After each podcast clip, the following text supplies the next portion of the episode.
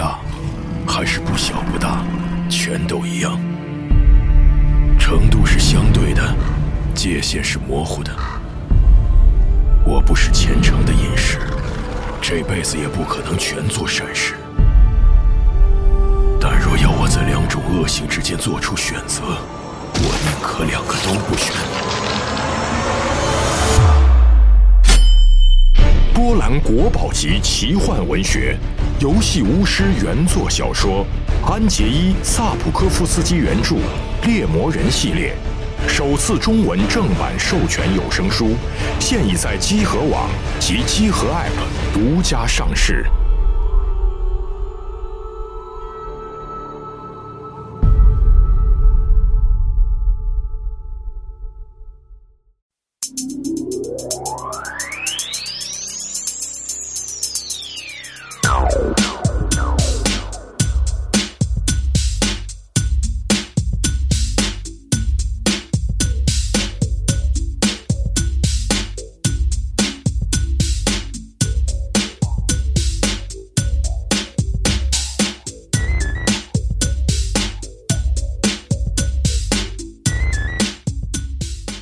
大家好，欢迎收听最新一期的《家里有 JDM 战国史》电台节目，我是主持人大家。我说嗯，哎，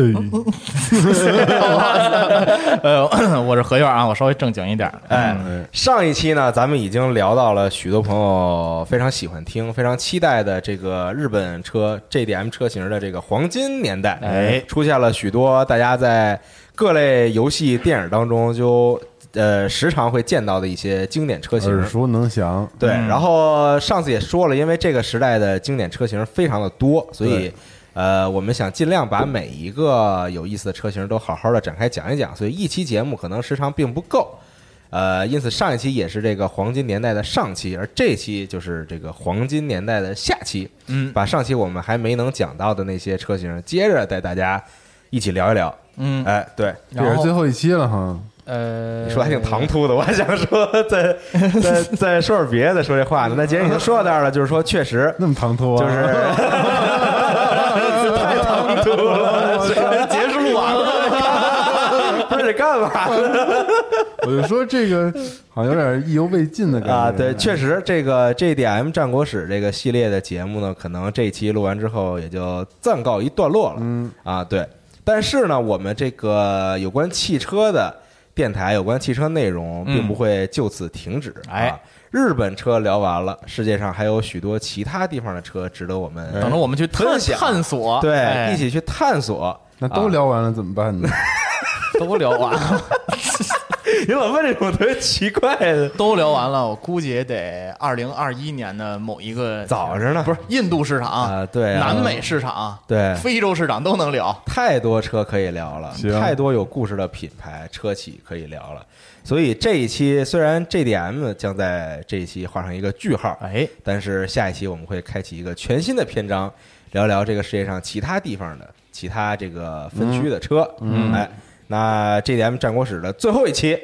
现在正式开始正式开始啊！这个今天咱们也提前预告一下，我们会在片尾的时候去聊一下这个日本车的。就后续的一些市场，就是说现状现状，嗯因为就没有期了。你说后黄金期谈不上，就已经、结束了。呃已经结束了，已经趋于平淡了，趋于平淡。全世界的车型，在我来讲，可能都没有当年那那份热情了啊。嗯当然，不同时代有不同人的激情啊。我可能我这个年代的人就你正好赶上那个年代那个年代了，我觉得，再早早五年、十年可能会更好一点。我嗯我今年三十二嘛，如果再早一点，可能能有更深的感受，能见更多的老车。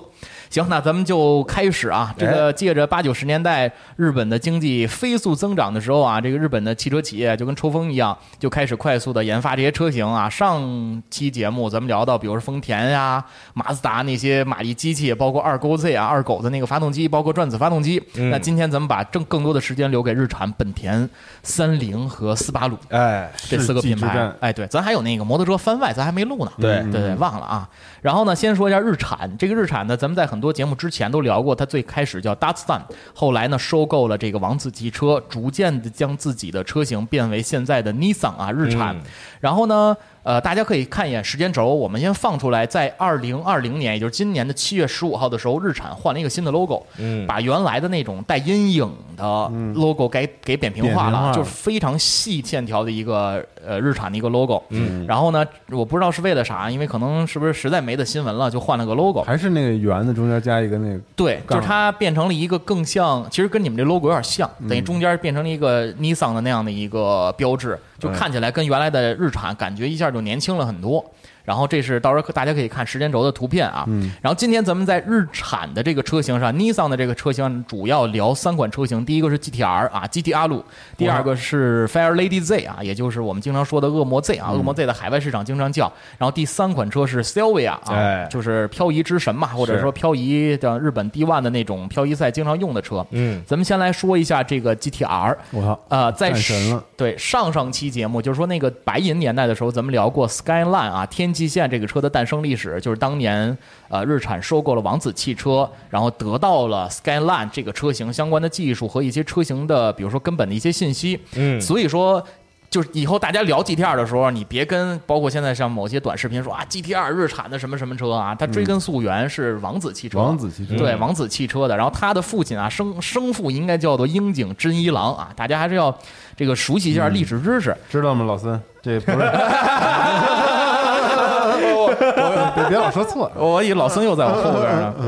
然后呢，这个天际线后来归为了 Datsun，也就是日产旗下之后啊，现在你在日本的市场当中看不到。呃，就是原来老车的天际线的样子，但是你现在能看到新的天际线长得跟英菲尼迪的 Q 五零是一样的、嗯啊！你去官网哦去看一眼去，就是现在马路上跑的 Q 五零，嗯，就是日产贴着日产标的天际线在日本卖。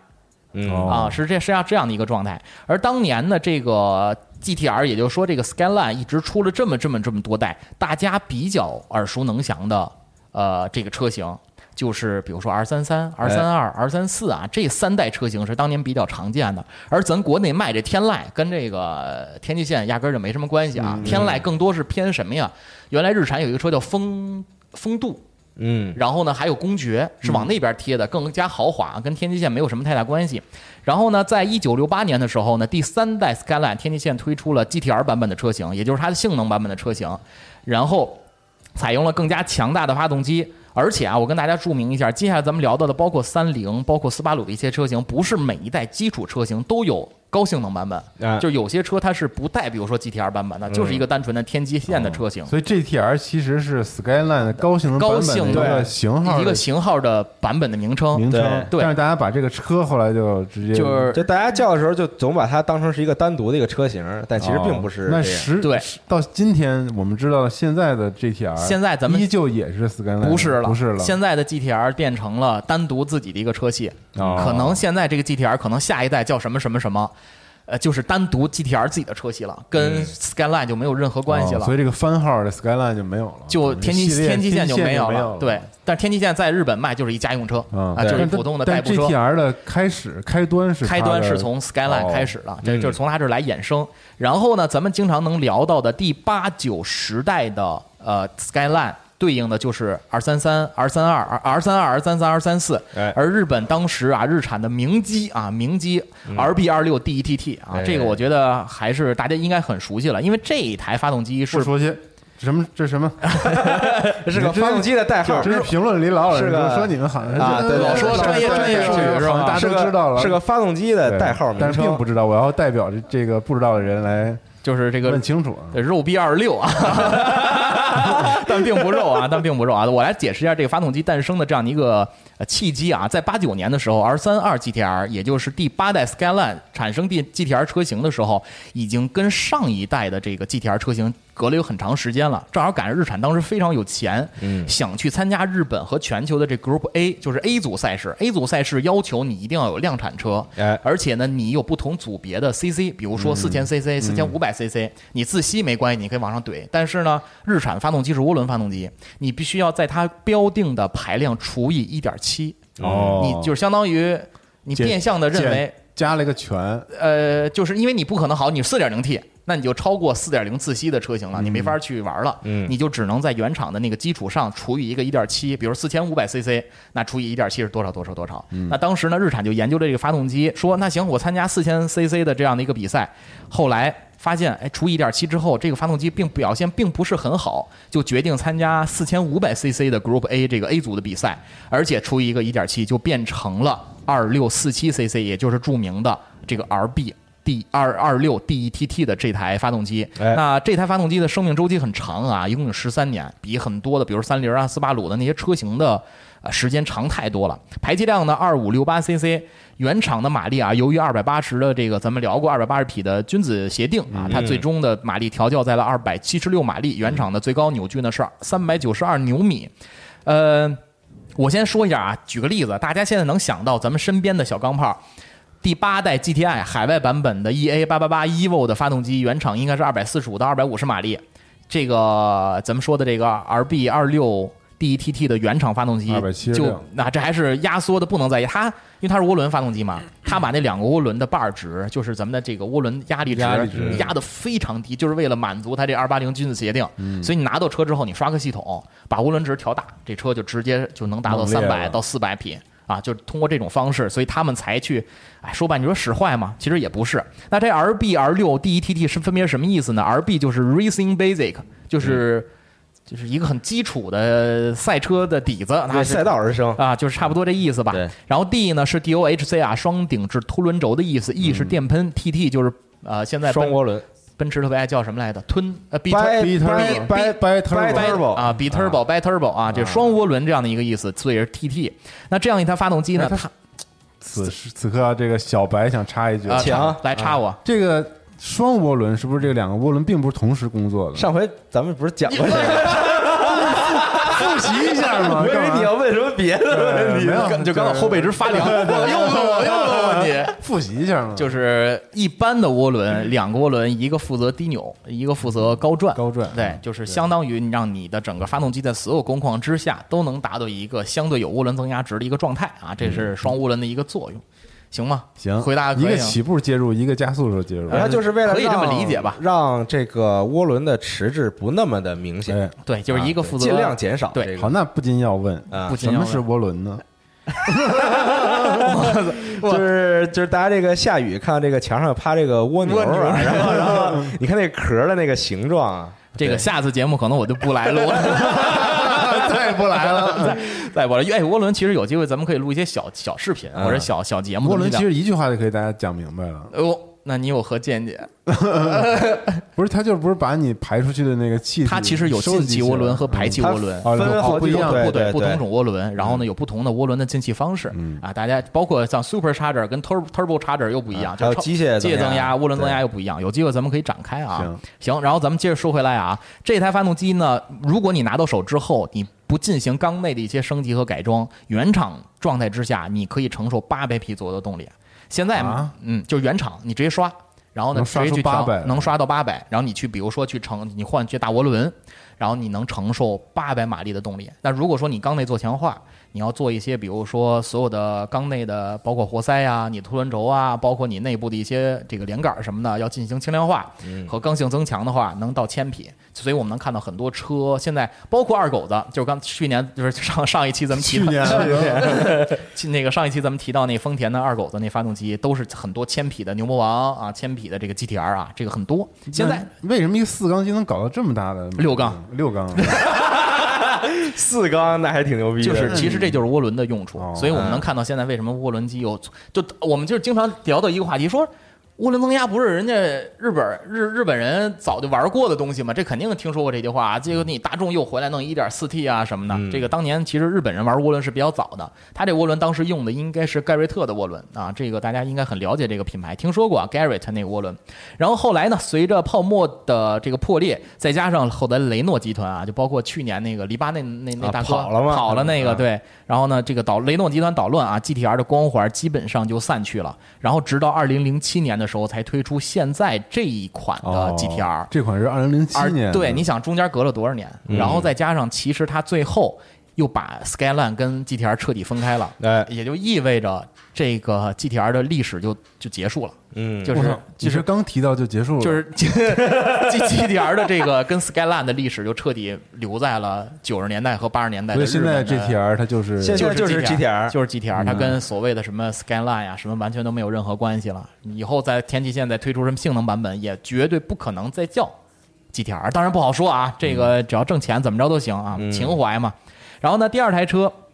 咱们要再说一下，呃，Fire Lady Z。哎，这款车呢，在海外的名字一般呢都叫数字在前，然后呢字母在后。嗯日本呢它是叫 Fire Lady Z，然后它有不同的车型。那最近咱们能看到的车型，嗨，也不是最近了，三五零 Z。三七零 Z，370 哎，对这都是极品飞车八九十、十一那个年代的那些车型了，这都离着很久了。这个 Fire Lady Z 好像已经那特好看，真的好看啊！那时候还是《速度与激情三》的时候，嗯那个那个那个反派，对啊反派那个开开了一辆三五零 Z 嘛，特别修长，黑色的特别日本的那个，对对对。就是那个长得就有点像龙马的那个，长得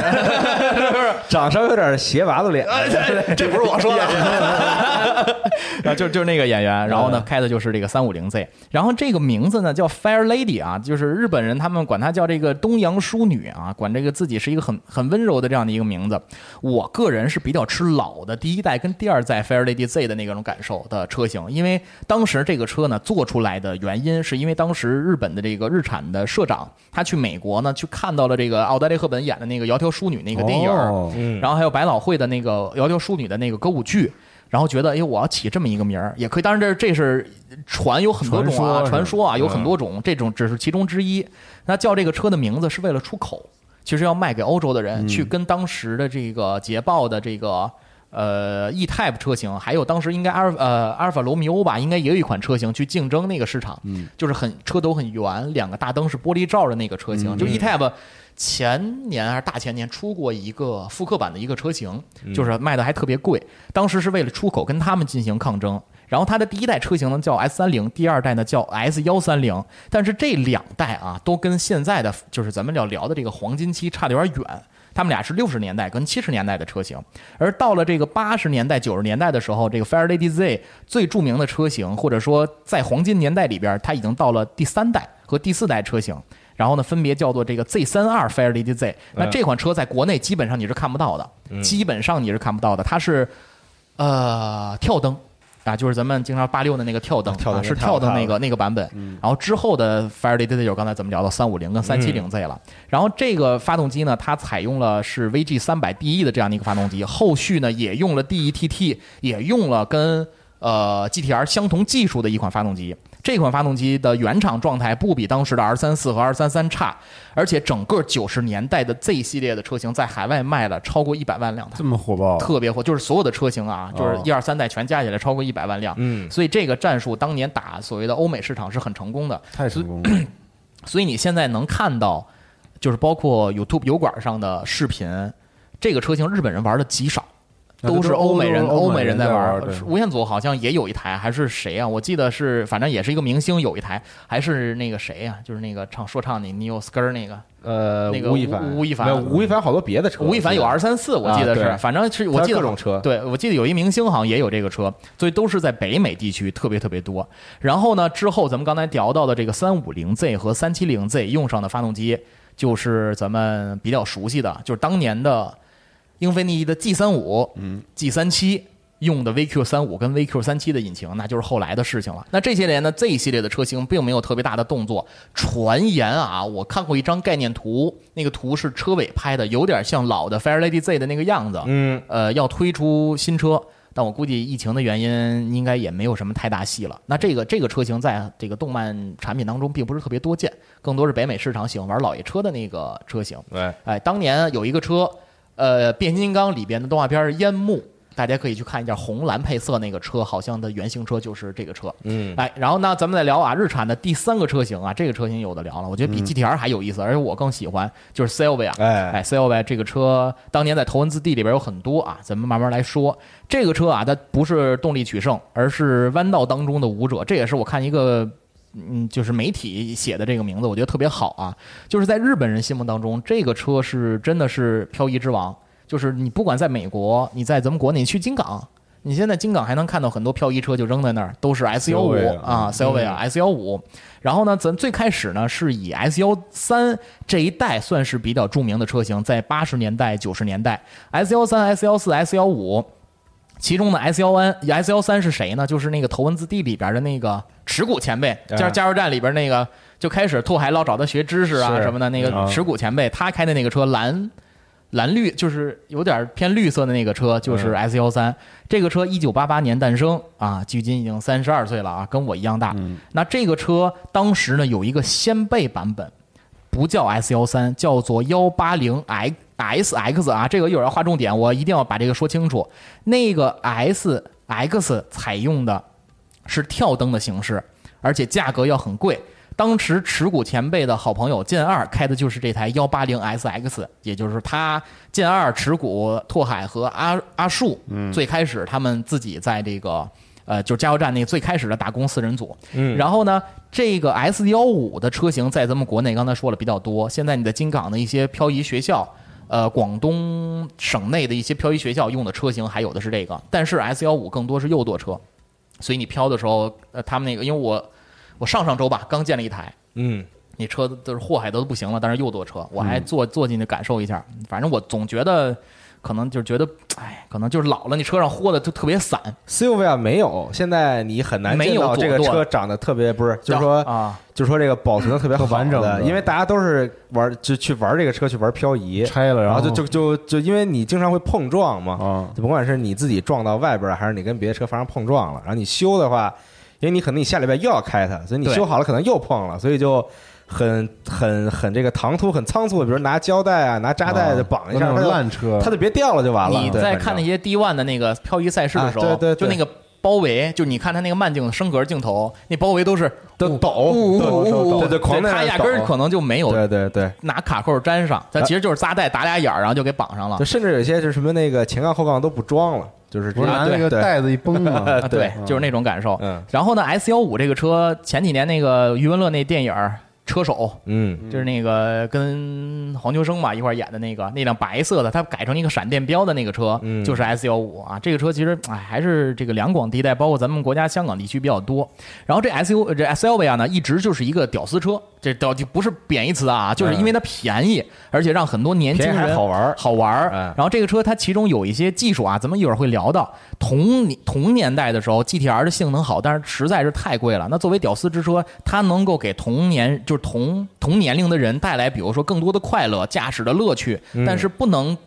就是。但是不用特别的多的钱，你就能买到它。哎然后当时呢，日产拍过一个广告片儿，呃，到时候可以放个链接啊，叫《Art for Sylvia》，是获得了当年日本广告大大赏，就是主打年轻、前卫、运动，然后生活方式的一种一个片子。然后其实在我说，其实从文化层面之上，咱们国内由于市场的原因和这个进口车的原因，没有 GTR 火，但是 Sylvia 其实让我说，可能在日本要比 GTR 更火一些。哦然后当当时就是利用一个技术叫后轮转向，就是现在你看也有嘛对，包括宝马呀、奥迪嗯不是都在做嘛？它其实当时是一个机械的后轮转向，那转向的同时就会造成在高速的时候，就是那些飙车族导致这个车的这个状态特别飘，然后特别不稳，嗯，不稳的时候就会造成这个车老会漂移，漂移。哎对，然后呢，在你说如果按照咱们现在这个正常的价值观里边，这是一个严重的设计失误，是可能会出事故啊，或者故障率啊，或者是整个的这个事故率会上升。但是当年很多这个飙车族，包括暴走族就非常喜欢，嗯，所以一直他们还是可能挺挺那什么的吧，就主要靠他们推动了这个车的。就是就可能就觉得，我记得当时那个钟离义开的之前的一台车应该也是 S 幺几。我这个具体我忘了啊，然后呢，这辆车的原厂马力就已经到了一百七十五马力，而且呢，这个车的动力是可以碾压 A 八六的，所以我一直觉得就是拓海是主角嘛，你确实是 A 八六，你不管换不换发动机，是，它都都是老了。我是觉得这个就是跟主角光环有意思啊，有有关系啊。然后当时有一个女孩叫什么什么贞子，藤什么贞子那个女的。当时是跟持股前辈谈了一段恋恋爱，他那个车叫啥呢？叫 S I L，就是 Sail 八零。刚才咱们说要划重点的那个幺八零 SS 啊，就跟这个车有关系啊。佐藤真子，这佐藤真子呢，这台车为什么叫这个名儿呢？是当时有一个日产的，也就是经销商或者叫 4S 店吧，叫做 Kid Heart。他们这个公司推出了限量版的这个车型，用的是 S 幺三的明灯设计。明灯就是不是跳灯啊，嗯就是咱们的就在那儿了就是灯就在那儿了啊，一个细长条。车身车尾用的是幺八零 SX，那这个车缝合怪一下就叫做 Cell 八零。然后这台车呢，经过了比如说这些厂家的一个调教，包括有几何三角的调教，包括他们对于漂移更加的适应调教，加上了前。前边的一些呃车身的加固，以及车后的 LSD 啊限滑差速器和刷力 ECU，导致这辆车当时限量五百台，呃，应该是五百台，然后全卖光了。嗯然后这辆车呢，也变成了当时很多人的一个憧憬的对象，很多人就照着这个样式来改，是因为当时如果跳灯机构你要修的话会很贵，哎你买一个跳灯机构有接线，然后包括你所有的玻璃啊，所以重新做。但是明灯的话，就换一大灯总成就可以了，就相对来说就更简单，你不用做钣金了嘛。你跳灯还有钣金那么一说呢，很多人呢就开始啊这么来玩。后续呢会推出了它一些其他的车型，比如说叫 Cell 四零，是 Cell Y 的车头加上二四零 DX 的车尾，然后叫 One V 啊啊是幺八零 X SX 的车头加上 Cell Y 的车尾，就是我们能看到，就当时因为这辆车推，你 GTR 没见过这样的车，嗯，就是我去把什么车拼到什么车上啊，包括搭发动机啊，这样的可能常见，但是车头车尾啊，这么两台车搭着玩的很少。然后最后呢，不管怎么样吧，二零零二年的十一月份，S 幺五最后一最后一款的这个 Selvia 的库存售罄。并且配件什么的，再跟几年也就差不太多了。现在很多都是副厂件了。三十七年，整个 Selvia 的历史就终结了。这是二零零二年的时候，就是千禧年前后。S 幺六我估计也就不会来了。错过了那么多好车，咱们因为这个车子，你你想吧，现在你在这辆车两门儿，你就想吧，天天籁后驱两门儿，买的人得多少？嗯，呃，就是你可以这么想象，所以很难啊，非常难。行，那咱们差不多把这个日产的比较比较重要的一个是这个他们的发动机，然后还有三款比较重要的车型啊，咱们大概介绍完之后呢，接下来来到 Honda 啊，本田。那本田的摩托车啊，咱们有机会再聊。这次咱们就说发动机车，哎，哎，然后呢，本田在泡沫经济时期一共干了三件比较重要的事情。首先，第一个就是研发自己的这个发动机啊。本田一直有一个玩笑啊，官方也这么说，是买发动机送车。嗯，哎，这个但是近一段时间本田也也有点事儿啊，比如说什么碰撞测试啊，是对，那些什么特供车呀，嗯，这个也是公关危机也比较惨。但是当时呢，本田确实在发动机上做出了很多的这个贡献。除了研究发动机之外呢，他们还开始研究自己。我认为现今现今历史上日本所有的车型能跟法拉利、能跟保时捷抗衡的，就是 NSX 哎啊，就是唯一一台车啊，我认为是这样的。东洋超跑，东洋法拉利啊嗯，东洋法拉利啊，这个啊，假如说什么嗯马自达呀，说实话跟这个就完全就不一样。然后呢，第三件事就是在那谁给代言的那个吗？塞纳，塞纳，啊塞纳对，一会儿咱们开始，我想一会儿聊，就是有一个视频，塞纳穿着皮鞋，就是一个很老的一个视频，开这个开这个车去嗯调教啊、测试那个车。后来塞纳不就不在了嘛？然后呢，最后一件事儿，本田在一九九九年的时候啊，用一辆 S 两千、哎 S 两千来终结了自己的这个。S 两千太喜欢了，太好了，疯了。S 两千是集本田大成之作，是就是本田所有的技术都给他了。嗯，太呃一会儿喜欢了，这就是你们一会儿就是咱们会聊到啊为什么这个车这么牛逼的一个原因。行，那这就是在泡沫时期啊，这个本田干的三件事儿，然后咱们来一点一点说。那第一个呢，就是疯狂研究发动机技术啊，积累发动机技术的知识跟水平。因为呢，发动机是在本田泡沫时期很重要的一个引线。因为当时你看本田这个车型特有意思啊，就比如说我现在研究研发出来一个发动机，我得放到自己的车型上，嗯那我放到哪个车型上？那我只能放思域上。它本田的车型是这样，我生产什么车，我就把我最牛逼的发动机扔到这车上，哦。而不是单独设计一个，比如说什么性能版，哦。或者是我再单独弄出一个系列的车型出来。比如说，你看 c e l v i 跟日常可能代步又差别会比较大一些，嗯。哎，他就直接把这个最牛逼的发动机扔到这思域身上就可以了。所以能看到，你看现在思域 Type R 也是一个卖七十万平行进口，嗯，要你说是什么有钱的，还是说没钱的人？就是这个是人傻钱多，还是这个就是真是喜欢的啊？不好说，确实是贵。然后呢，他们把这些玩乐车和性能车给集中起来，就变成了本田当时在一些动漫啊，包括一些影视作品当中看到那车，其实长得就很平民，嗯，比 A 八六还平民，但是能跟八六啊当时的一些动漫里边的人物啊 PK 一下。然后呢，还有一些比如说报 VTEC 啊，报报嗯 TEC，他自己这个 VTEC 一个技术啊，这也是很多当时日本的年轻人是非常非常喜欢的。而且还有一点，本田全是前驱车，对，你看见吧？没有本田没有玩后驱车，后能后驱性能没有吧？嗯啊，这就是本田的一大的一个优势，或者它自己的一个坚持对一个嗯坚持跟特点。当时比较著名的一台发动机啊，就是 B 系列的发动机 B 幺六 A 和 B 幺六 B，呃，这两个两个发动机呢。是幺六这个型号的前期版和性能升级版，然后还有一个发动机呢是 F 二零 C，对应的两款车型，一个是 EK 九 Type R 和 S 两千。那聊本田就咱们聊点这个 VTEC 这个事儿吧。对，因为 VTEC VTEC 你不问问题吗？就是啥车都写个 VTEC，爱呃，VTEC。对，，后来有排气 VTEC，然后有单独的这个陪陪我弟买那个飞度的时候，十一年前，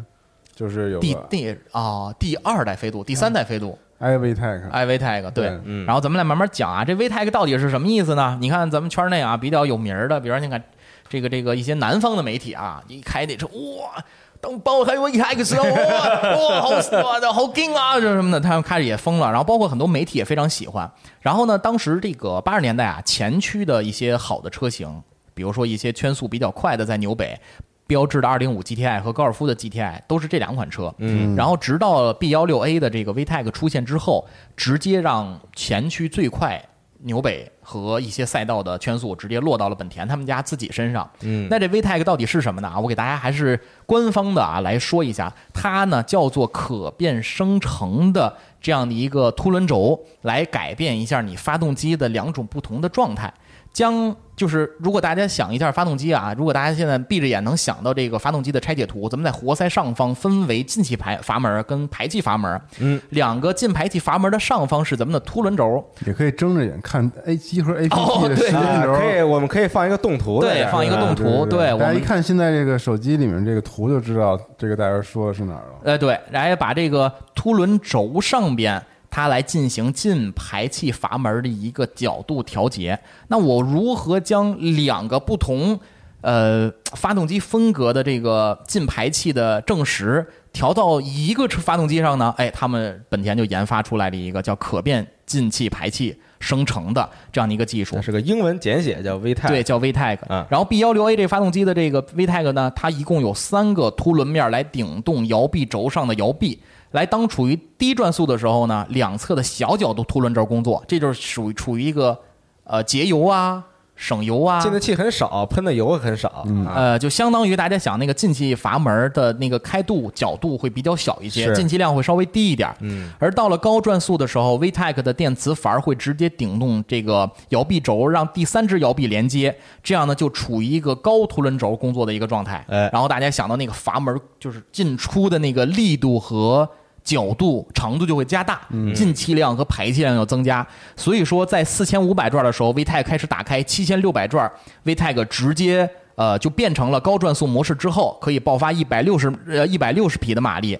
然后这个时候转速提升到八千转，进入红线八千二百转断油，这个期间你会感受到，你开一台车，你油门踩度如果不变的情况之下，嗯，爆了 VTEC 之后，你的车就完全变了一台车。啊，变成另外一台性能车了。对，嗯就完全相当于你把两个凸轮轴放到了一台发动机上，就两个种品种的凸轮轴放到一台车上，这就是 VTEC 这样的一个技术。嗯而刚才这个西蒙提到的呢，说他给他弟买那个带他陪他弟买车的那个、那个 VTEC 也分排气 VTEC，就是它是来通过不同的这个生成来控制排气阀门的 VTEC，它其实对于性能的提升啊并没有特别的大，嗯包括现在好像看到一些上一代思域也贴这个 VTEC 技术。呃但并不是全部像这个我 S 两千式的这个 VTEC。我一直觉得本田在这个事儿上做的不是很好啊，嗯就是其实 VTEC 有有各种各样的种类，嗯，然后但是它统称就都贴了一个 VTEC，VTEC 它有很多，比如说什么就普通这个 VTEC，嗯 VTEC 嘛，还有这个 VTEC 杠 E，嗯，对，还有 VTC，还有 i VTEC，就各种各样的不同的技术，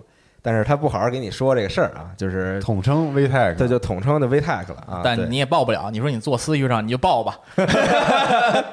就是你也报不了太多啊，八代啊、九代那思域。到后边，比如说有一些这个所谓的 VTEC，它并不是为了说我要在你比如说你转速足够高的时候，让它变成一个非常强大的一个。它不是为了性能了了，它完全为了节油。对，它是为了节油跟环保。对对对嗯，是这样。所以没办法，这个反正这个技术现在已经不不光是本田啊，咱们不不光吹，咱们也要说点说点这个各家都有这个技术各家都有，宝马也有，奔驰也有啊，叫的名称丰田也有，对，丰田也有，叫的名称就不太一样，因为这并不是特别特别高深的技术，嗯特别高深的一个技术。就像这两年日产搞的这可变压缩比啊，物理可变压缩比的这个发动机，嗯说实话，我一直觉得这个可嗯耐用度一直是个问号啊，是一直是个问号。咱们接着说回来，刚才提到 B 幺六 A 发动机，然后现在呢？哎，他们就开始想呢，哎，我要推出一个这个发动机的一个呃高性能版，然后推出了 B 幺六 B。B 幺六 B 所搭载的车型就是下一代的思域啊，EK 九。EK 九这个车呢，在头文字 D 里边应该是第四部吧，那个主角啊、就这个竞争对手的主角叫二宫大辉，那台黄色的思域，然后还有一个人好像是黄色的。车身呃碳纤维的机器盖啊，也同样是这台 B 幺六 B 的这个发动机啊，可以爆发一百八十五马力。呃，那接下来啊，这个咱们思域就反正告一个段落，而现在呢，Type R 呃，比如说像当年那个叫呃 K 二零 A 的那个红头机器，就不是九十年代的 GDM 的那个系列里边了，就变成 FD Two，哎，就当年东风本田自己出的那个车叫思明，思明。思明啊，那那个有很多人买了思明，把它改成改成当年的那个泰牌儿。FD Two 的泰牌儿的那个外观嗯，贴一红色的那个本 本田本田的 logo 啊。思明很多人当时买了干嘛嘛？嗯。就不上税什么的，直接去就啊就啊，就直接去赛道，直接去赛道啊，就拿这车当赛车用上牌，就不上牌，对，不上牌，然后直接去赛道里玩。现在嗯很多赛场上还能看见，那东本挺挺了解市场啊，感觉。但是我你看现在两厢，咱这上市这么长时间了，没有吧？没有在马路上见到的吧？还都是试驾，都是试驾车呀，跟一些这个新闻什么的。那为啥呀？没人买啊？我觉得首先跟情怀落，情怀永远在天上飘着，你知道吗？它大家都喜落欢聊，对，就是哇，这仨哥们儿拿一，哇，太太牛逼了，这个，哇，太喜欢了。然后你买这车吗？嗯还是还是雪佛兰探界者？还是黑这个黑标雪佛兰比较牛对啊，逼，对，雪佛兰探界者叫什么来着？那个什么 RS 版，各种版本啊！我这看人家轮毂上带一小红圈儿啊，就那种感受啊。情怀落地很难，所以情怀怎么挣钱，这很多品牌都没有研究出来在中国市场的一个方式。哎呀，咱们说完这个思域啊，接下来说一下，我认为啊这个 GDM 这个历史上啊最著名的，也绝对是有历史的一笔的一台车啊，NSX 啊，这个我不想念念这个 NS 叉啊，觉得不太好听。在八好十人觉得这车好像一般哈。真确实是没有那么好，嗯但是它实在是捧得太高了。嗯，就是它是唯一，你想吧，没有一台车在日本能够跟，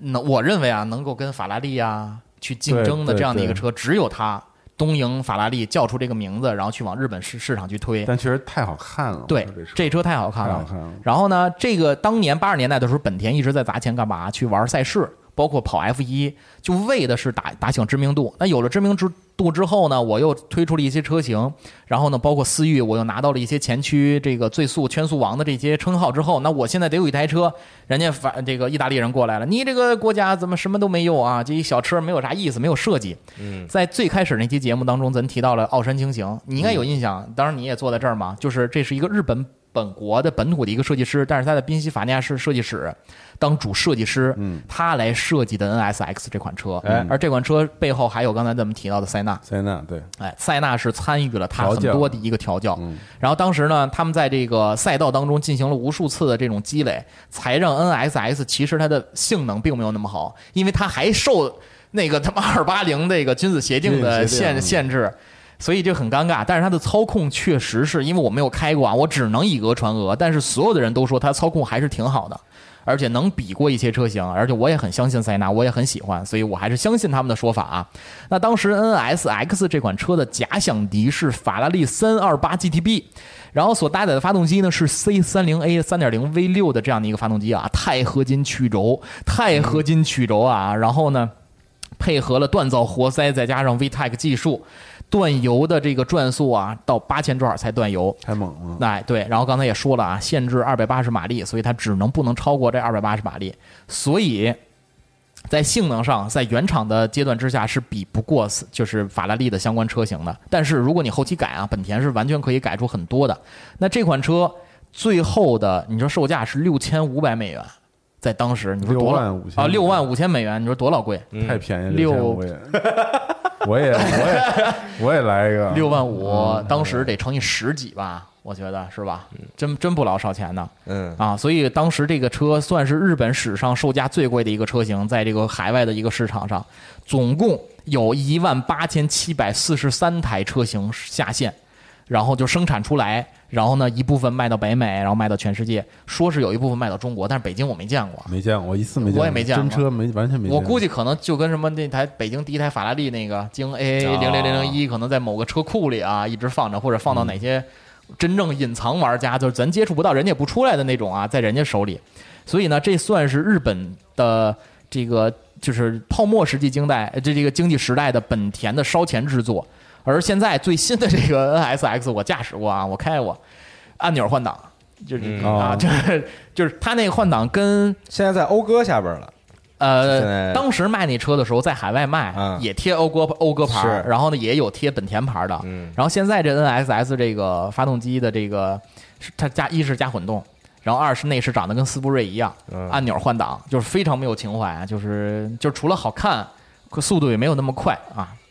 然后最后啊，咱们要说一下本田的终极之作啊，S 两千。哎呦，你哎你们特喜欢这车吗？真的太喜欢太这车了，喜欢了，为啥呢？因为说实话，我对这车好像没有特别，因为那同文字 D 里也没有。就它就是一种均衡，你知道吗？啊处于万物之间的感觉。首先它很漂亮，你知道吗？它那个比例啊和那整个那个质感，它又又又是很凶猛的线条，它又特别的优雅。然后我在那个 GT Sports 里面，啊，我开的最多的车，因为我不是买了一个手牌的那个呃，手排吗？手手表。那个方向盘什么的，对方向盘，加上那个手拨换挡换挡。手拨，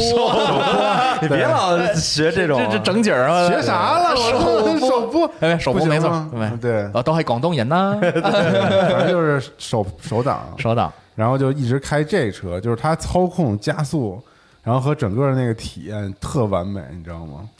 哎呦，这真的我都想借一台，人北京有一台，我认识那哥们儿，人家也不让我开，关键是还有手续，主要之前比如这个去美国出差，去加州啊，不是就就是去去洛杉矶嘛，就在路上就看到过好几辆，那真的太好看了。而且它那个那个发动机那个声音，我操嗯，尤其是爆了 VTEC 之后，特确实是又尖，就有点儿，哎，而且感觉到那个转速每一档哇一下就特对，就是特快，呃就那个它它它就是四五千之后突然会变得特别快，那个攀就是它转速攀升特别的快。特动听，而且那车确实我太好看了，对吧？小巧而且又厉害，行吧，我还是喜欢 MX 五啊。刚才咱们说了啊，这个本田不是都做前驱车嘛？但 S 两千是本田少有的前中置后驱的这样的一个布局的一个车型。嗯所以为什么我说它是这个本田集大成之作呀？因为当年它的这个历史车型就是 S Sport 系列的车型，S 五百、S 八百、S 六百。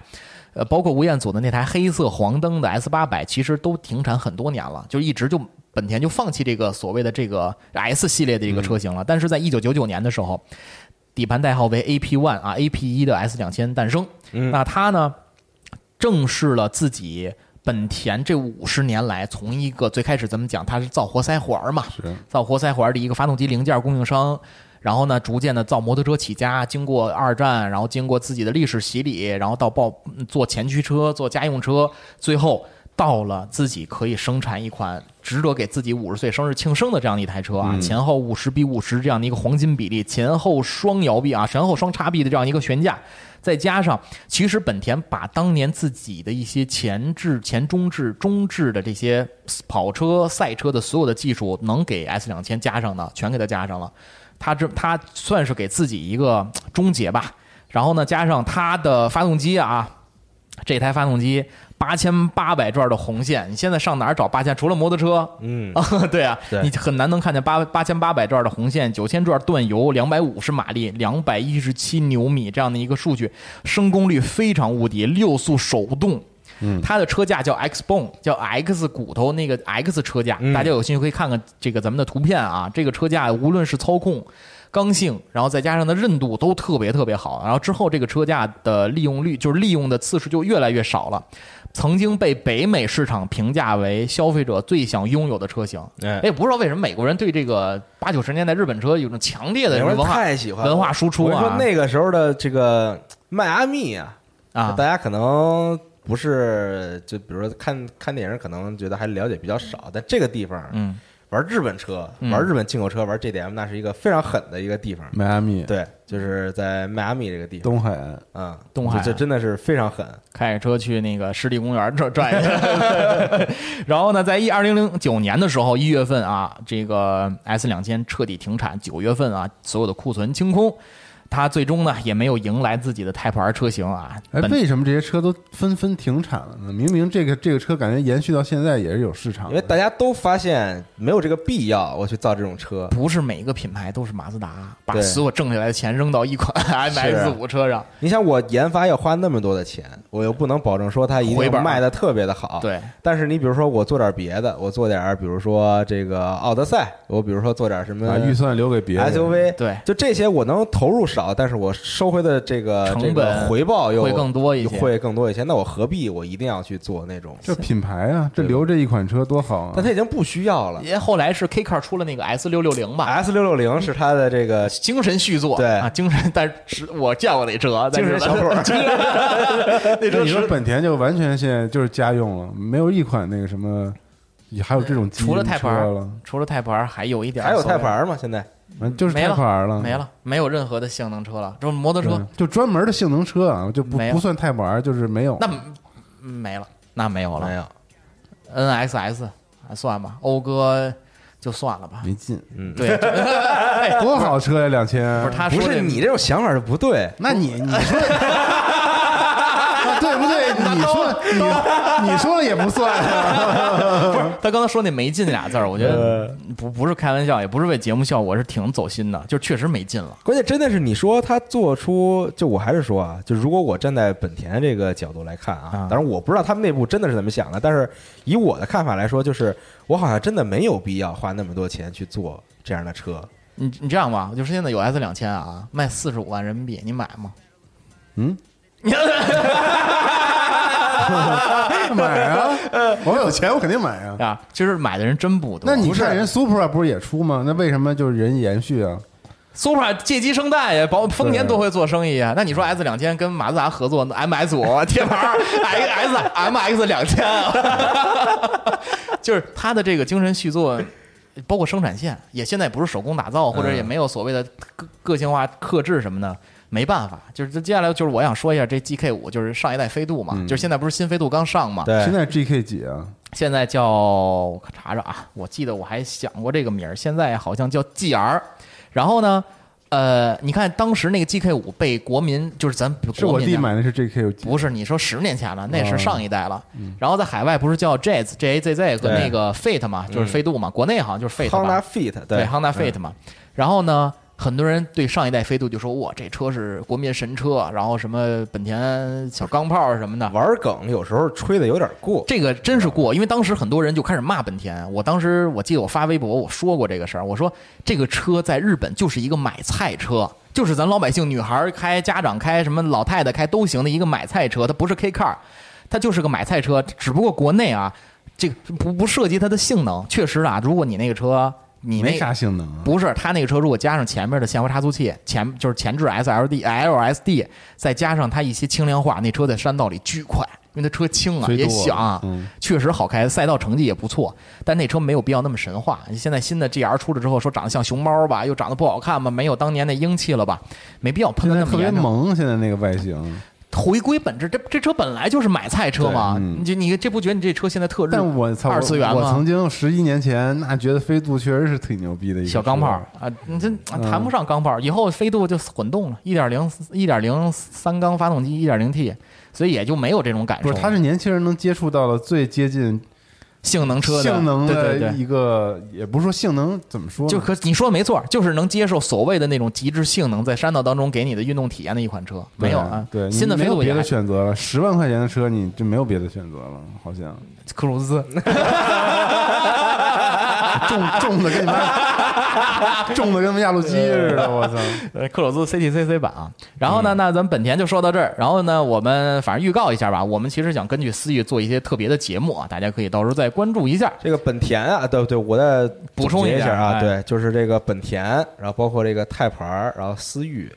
就这个东西啊，大家可能总是在说，总是在聊，说觉得泰牌儿特别牛逼，觉得思域秒天秒地。泰普 R 是怎么来的？哎，就是告诉你，这个泰普 R 就是思域为什么被大家吹的这么牛逼？嗯，然后泰普 R 是不是只有思域才有泰普 R？嗯，还是说其实在思域之前早就还有别的泰普 R？嗯，这啊 VTEC 到底是以什么？及比如说为什么它那标是红色的？对以及为什么它这个车车漆这个白色叫冠军白冠军白，啊？对它的有很多很多的故事。那个时候大的本想分享给大家。对，非常想分享给大家，就是让大家能能以后出去跟朋友聊的时候聊得更聊得更深入，聊得更开心一些。比如说刚才这听完了，你就不知道这红头轰的这个标啥是吧？Type R 又是什么呢？刚才我们都没有提到。是这个机核吹牛逼指南，对没有，就就是以后大家聊的时候就可以不止停留在表面，说一说一说到思域就又开始玩梗，说什么秒天秒地什么，你就可以了解他很多的他真正原本的故事。哎，啊，你愿不愿意跟人分享是你的事儿，但是你自己心里明白，没错这这到底是个什么东西？哎啊，这个是好事儿啊，咱们期待一下，我们也努力把这个内容好好的充实一下。嗯，行，那咱们接着来啊，最后两个品牌了啊，双生兄弟也不是双生兄弟吧，就是这俩跟两口子似的，天天打架，然后就是斯巴鲁跟三菱儿。哎说实话，这三菱儿的日语我到现在没有念会过，米须米须米斯比西米斯比西啊，我米兹比西米斯比西就是米斯就是三嘛，啊，嗯，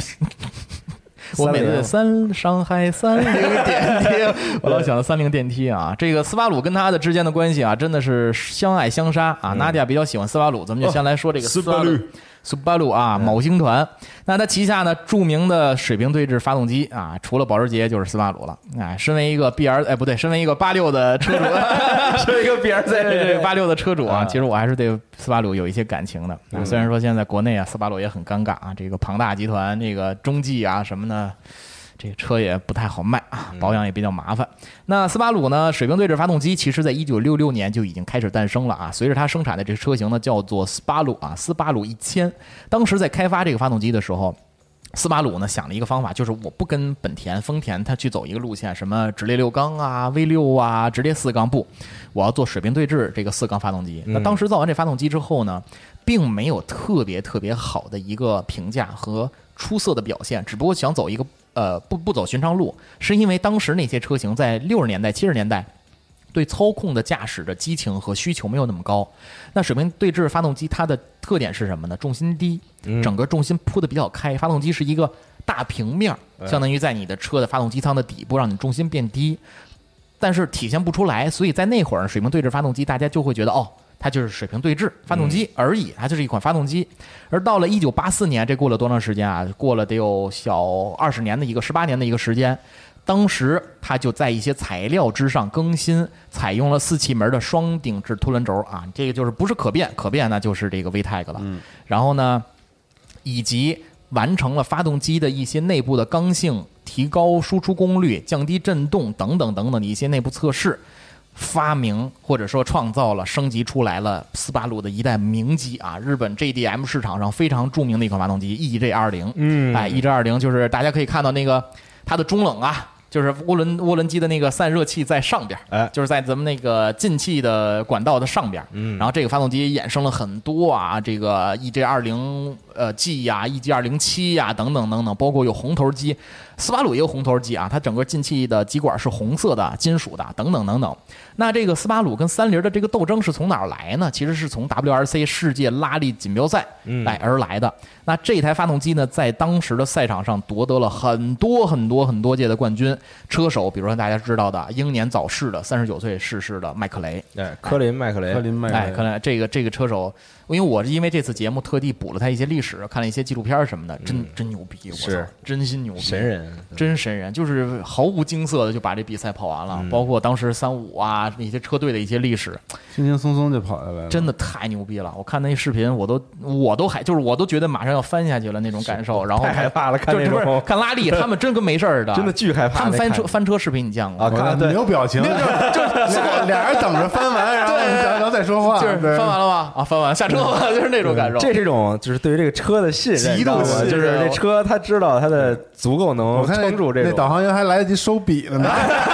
给给那本儿拿好，然后放怀里握着，然后等俩人等坐着坐好，等着翻。我操，真的我狂翻在外面看那车，就这就是这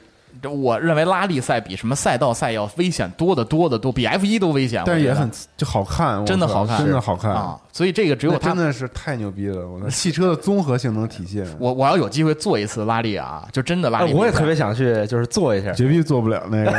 刚上车就吐了。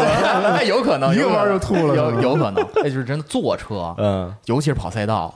咱俩下次去你就知道了。嗯坐车是特容易吐的，是对真的特别容易开车没事儿嗯，我每次都不坐。然后那个斯巴鲁啊，旗下最著名的车型啊，泡沫经济时代啊，Impreza 啊，哎呦翼豹。这个很可惜的一个车啊，现在还在啊，只不过就是国内基本上大家很难看到了。嗯，一九九二年其实赶上了泡沫经济的一个中期啊，九二年诞生啊，算是生逢其时。它跟普通的一台家用车，呃，区别就是它有不同的版本。然后我给大家区分一下这个 Impreza，嗯，Impreza WRX，Impreza WRX STI 的区别。WRX 呢是 Impreza 的呃高性能版，或者叫普通的性能版本。嗯呃，STI 呢是 Impreza WRX 的性能，或者是叫改装版本，嗯官方性能改装版本。是这 STI 的英文名是斯巴鲁 Technology，哎，这怎么念呀？啊 technical，Technical 啊 Technical，International 啊，嗯叫马呃斯巴鲁叫什么技术国际部啊，他们来进行这样相应的改装，所以叫做 STI 车型。那第一代的翼豹啊，用的就是普通的这个自吸车型。那 WRX 的呃这个版本车型用的可能是二 J 二零 G 的这个涡轮增压版本的发动机啊，原始马力差不多在两百两百二十马力左右。而同样的相同车型的 STI 版本，那我又用的是二零七的那台涡轮增压神机，基础马力就要二百八十马力，到了这个所谓的君子限定的顶峰了。所以就是说，这三个车虽然都是一爆，对，但是他们既然发动机都用的不是一个型号不不是一个型号的底盘哦强化，包括车架，包括机脚，包括整个车内的一些布局，就是我说的是底盘布局可能有相相相不同的变化，包括底盘的一些用料材质，摆臂呀、元宝梁啊等等等等，相应的材质是不一样的。咱们一般要买就买比如说网上聊的时候，大家可能只会说到 SDI，SDI 对哎对，但可能很多人并不知道它其实是一个版本的一个高性能版，一个车型的高性能版本。对啊，对，如果大家高性能版本的高性能版，大家就是如果呃对运动版的性能版，就是如果没什么事儿的时候啊，你可以到这个斯巴鲁日本的这个，比如说官网，官网或者到比如说你喜欢 GTR，你可以去这个日产去尼桑的这个官网，你可以看一下它所有车型，你都能看到，就是它其实是有很大的差别的。对比如说翼豹。然后，然后你可以看到它这个有几个车型放在这儿，然后那售价一个比一个高，对。然后最后那高到我靠，你根本不敢接受的那种，可能 你就 是 STI 对，就是就是它它会给你标的特别的详细，对啊。你就想吧，奥迪 A 三。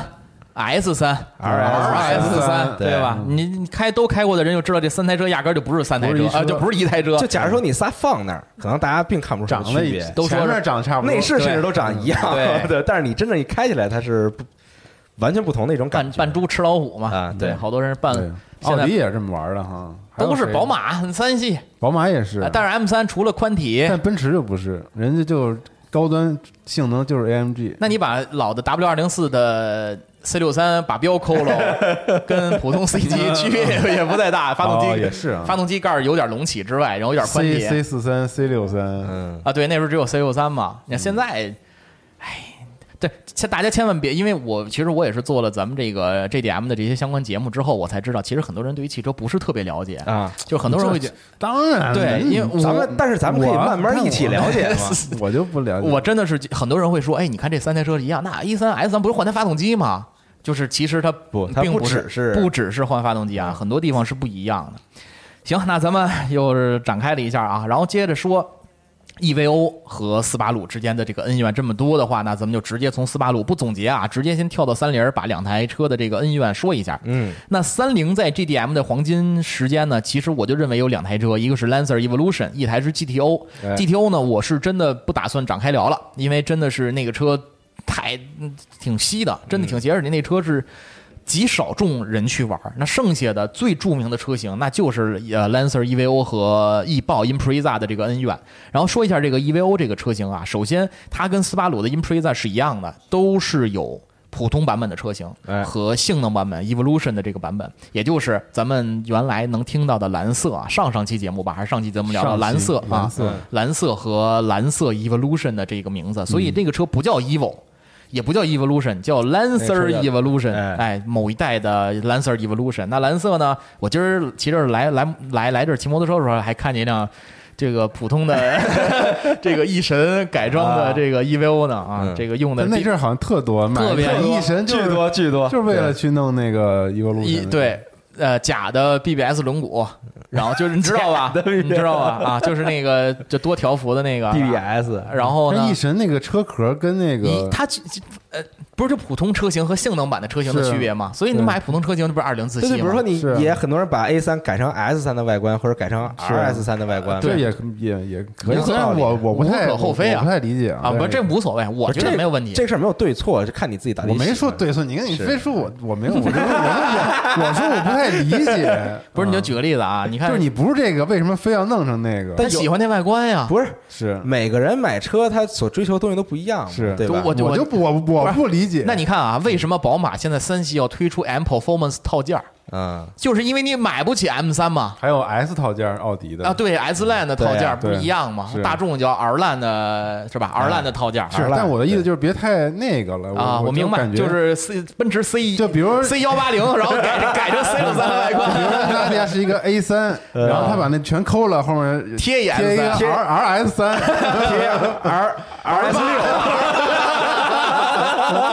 对，贴一 R S 六，C 六三，就跟好多车主贴五菱宏光似的啊，这个无所谓啊，这咱们不聊这个。然后呢，这个 Evolution 呢，这些年发展的是越来越不好啊，这个基本上现在马路上咱们是看不到了。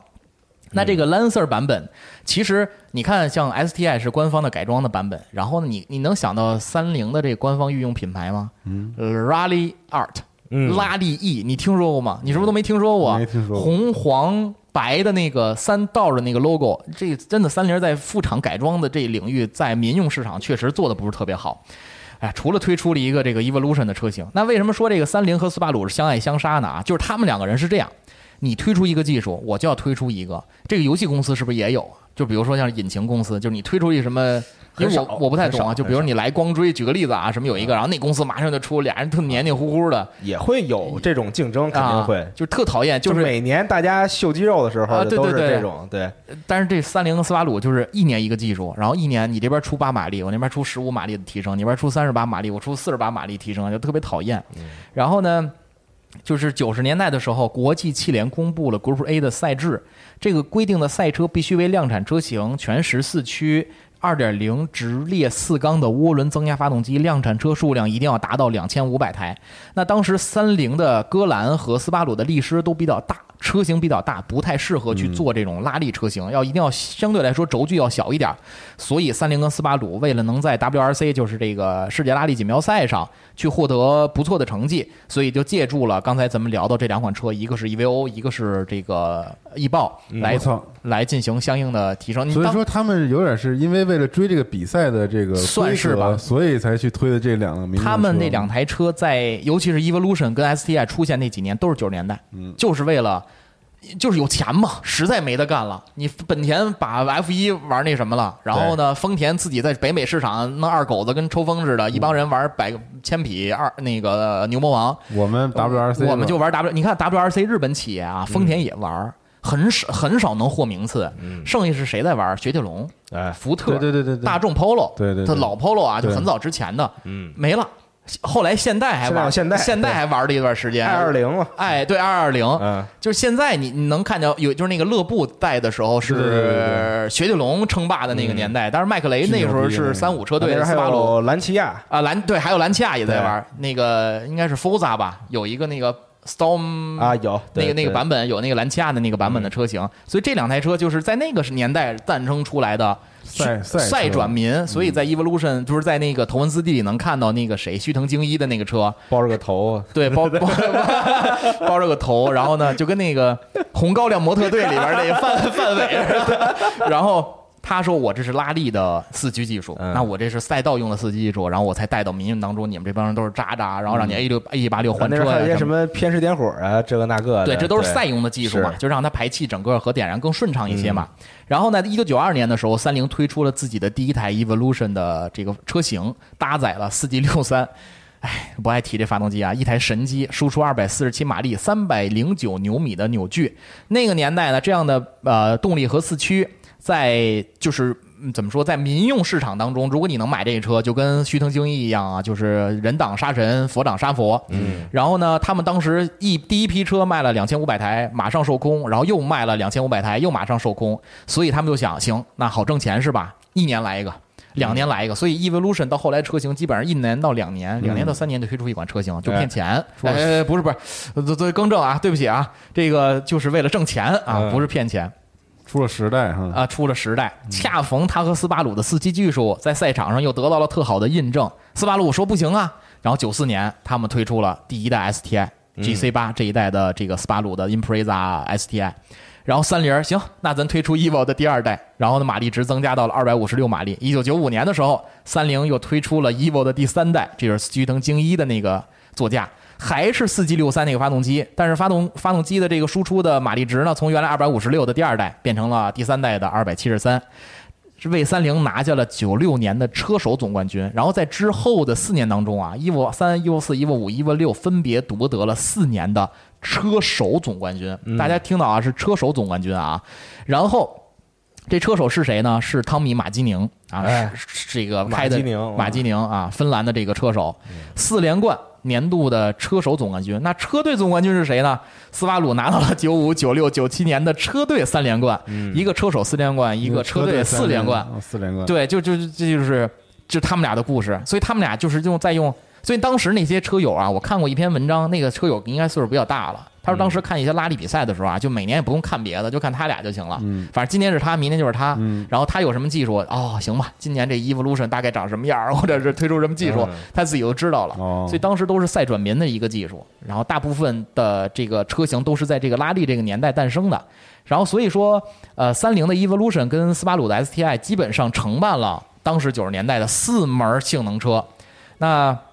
今天看上去跟刚才咱们聊到，比如说思域啊，还有上一期聊到的一些马自达的车型，玩的就不是一个领域。它玩的就是快，就是猛。有操控吗？可能也有，但是说有极致的那种后驱精准的操控，呃，车身的控制有吗？我认为可能没有后驱更好玩。所以当时咱们也聊到啊，包括雪铁龙啊、大众啊、丰田、福特在拉力赛场上就是吃灰。那最后赢的是谁呢？我认为没有赢家。如果说你要从价格的呃角度去考虑的话，那 EVO 领赢了。嗯，EVO 最后 E EVO 最后十代的车型卖到四十九万八还是四十六万八那款车，现在涨价啊！你开了对，现在涨价，就是你开 开一年涨一万，开一年涨涨一万啊！就这样的一个，可能过两年卖六十多万了。然后呢，STI 呢八九十就基本上差不多维持在三十到四十之间。嗯，然后当时还有一些，比如说易豹的旅行版 WRX 车型，现在。特便宜，十三四万，嗯，就能买到。原来我在汽车家上班的时候，还同事就是 W R X 旅行版的车，白色的那车特整，没买，这挺可惜的。但是呢，你要说从技术力上来说，斯巴鲁现在依然在输出自己的动力，在输出自己的技术，比如说八六的那台 F 二零 A 的水平对置发动机，嗯。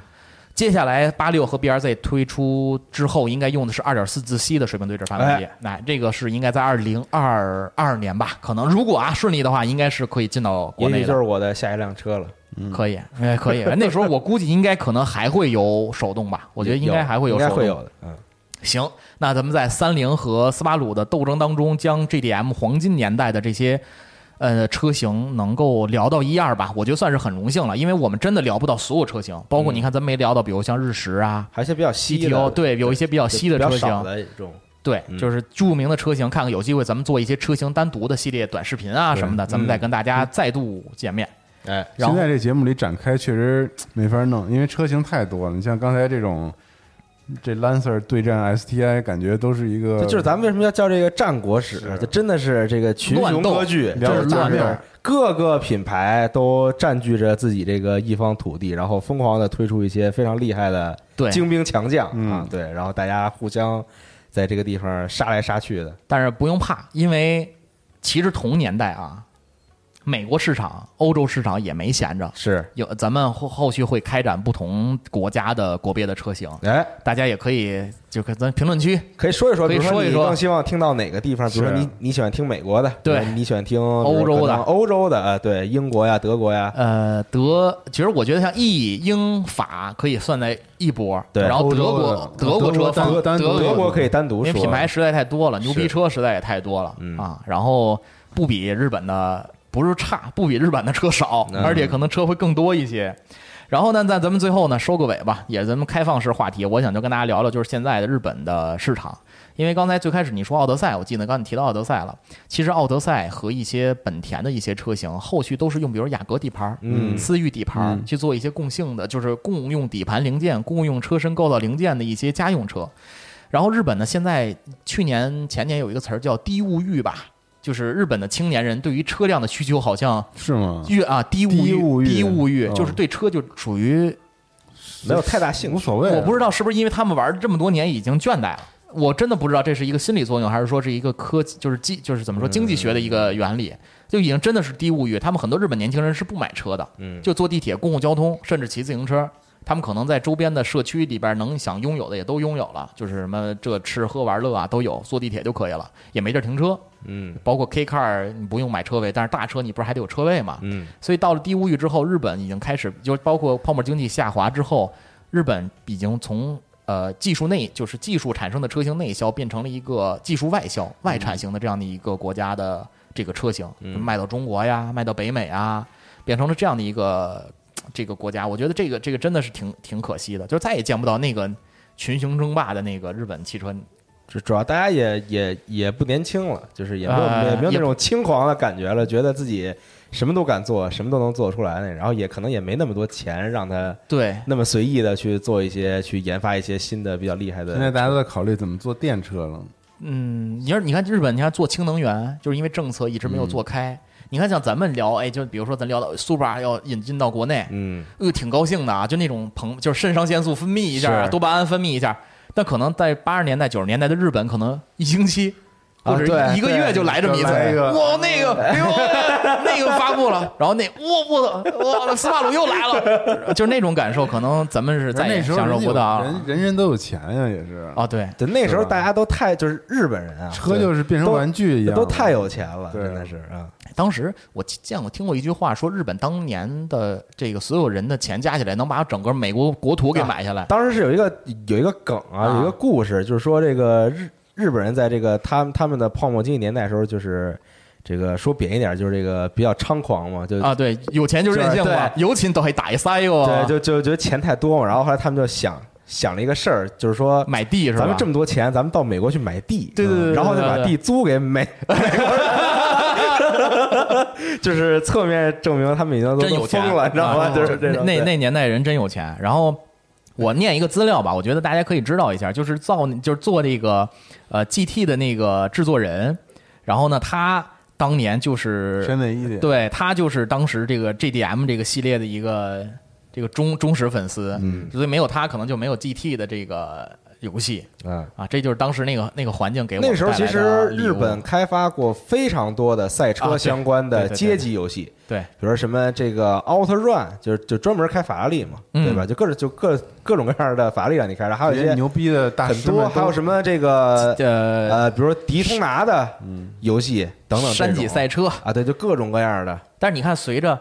这个日本经济和汽车市场的热度下滑，你看好多游戏也都没了，嗯，就是你呃对吧？山脊赛车呃是不是没了？因为我应该我没印象了是，确实也不再出新的，新款新作了，就也不能说没了吧，但是反正就是就是很久没有见到过啊，这个对，很久名字了很久。我现在 PS One 不是 P P S P 里边那个啊，内存卡里可能还有 啥还有山脊赛车呢，所以这就一个时代没落了，嗯一个时代结束了。而且极品现在这个越做也越差点意思，嗯就是没有以前那种一出来大家都疯狂的去去玩的这种感觉了。但是这个新的极品我得说一下，就先不说它好玩不好玩，是 Post Star 那个吗？啊，就是对，是封面那个 Post 啊二十二是吧？二十三。我我已经不记得标号了啊，就是这个 Heat 啊，然后这这个。我先不说它好玩不好玩啊，但是它里边日本车巨多，因为它这地方几乎就是这个迈阿密，嗯，就是各种日本车特别的多，真的，大家如果喜欢日本车，还是可以买一份儿啊。当然，现在还有这个极限竞速地平线系列做的是非常不错，蒸蒸日上啊，里边各种各样的车型，而且提供给你非常精细的各种改装。嗯，真喜欢的话，就还是玩 GT 和这个 Forza。不是，你看你喜欢什么样的？到底啊，如果你喜欢那种就是模拟真实特别模拟拟真的，类拟你可以真类的你可以玩 GT，你可以玩这个 Forza Forza，嗯，Motorsport。但是如果你喜欢那种就是我喜欢改装车，我喜欢那种看着特别酷，然后开着也比较爽的，哎，你可以玩地平线你可以玩地平线，嗯而且。前段时间我终于学会了在地平线里边如何把一辆车改的特别适合漂移，嗯然后改出来好几辆车，哇，真是太爽了！尤其是我亲手改造的一辆宝马 EM，那真的是漂下来真是太爽了，你知道，特别特别的动动力也，足。真的哇！我移植了一个发动机，这哦就巨爽，真的是哇！嗯，行，那我我我我我觉得挺荣幸的啊，咱们能把这个系列做完。开始我想到也没那么快，几个月，三个月的时间吧，差不多，三个多月的时间啊。嗯这个咱们好歹把日系车简单的收了一个尾。看看不错不错对有没有机会做更深入一点的吧？因为确实后面这个因为太多黄金时代这个车好车太多了，嗯对感觉这样就也好也不好，好意犹是未尽。对，嗯咱们能做的东西会更多嘛。对你说拢共说十台车，说完了那也没啥意思。是对，咱们能慢慢填这个坑，慢慢填满。但确实也很可惜，大家可能看各种，比如说国外那些玩日本车的视频，其实看来看去也就是那么几个车，嗯，就还都是那个年代大家比较喜欢留下来的一些，对对对而且还包括一些比赛，像漂移赛最明显，就还是那些车型，没错，就还是那些车在跑，就可能已经老的都不行了，就就是基本那身上件儿也没有几个没换过的了，反正就是都，哎，憧憬一下吧。别别别唏嘘了，大哥，咱下个月还有还有下还有下一个节目呢。我操，说的好像我要我要出国了，我得隔离才能出国了。我操，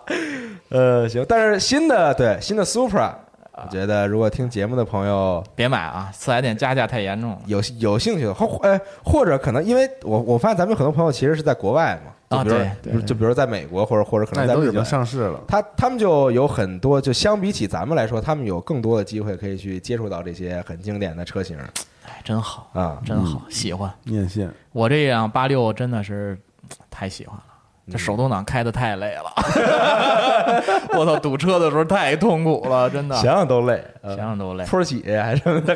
土耳其。有机会，哎，对真的，如果如果有时间啊，因为最近可能北京车展了，到时候我做一个摩托车番外，咱们看看怎么玩一下。聊聊机车，对，聊哎聊摩托车嗯也是摩摩托家真的是，嗯嗯我还买了那个摩托车全书，看着非常有字吗啊？有有有哦，我以为是无字天书，看不看不懂，我操！它就是一个图鉴，就按各个年代给你做了一些这个介绍和真好统计什么，我操，太喜欢你们公司氛围了！我每天还得剪片子，我操，我还得出节目，我天呐，做试驾，期待一下，咱们后续的内容可以再多见面。好，啊那感谢大家长久以来的支持，我们的 JDM 战国师，又快结束了，我们的日本车哎。系列呢，就电台系列就暂告一段落。哦。哎，但是我们没有停止我们的步伐，下期之后。呃，时间可能还不能完全确定啊，但之后我们还会给大家带来更多跟车相关的内容。哎。啊，对，如果你喜欢车的话，如果你想了解这个汽车的文化的话，可以关注我们这个后续的动作。啊哎，对，我们给你讲一些很有意思的故事，然后你就可以跟你的朋友们再进行分享。嗯，哎，对，还是还是吹牛逼制的。哎，对，它就主要是聊嘛。但是你聊也要聊出一些对吧？就不一样的咱得有咱得有积淀，对咱得会聊。对，行嗯，行吧 OK，那感谢大家收听这期电台节目，咱们就下期节目再见，再见，拜拜拜拜。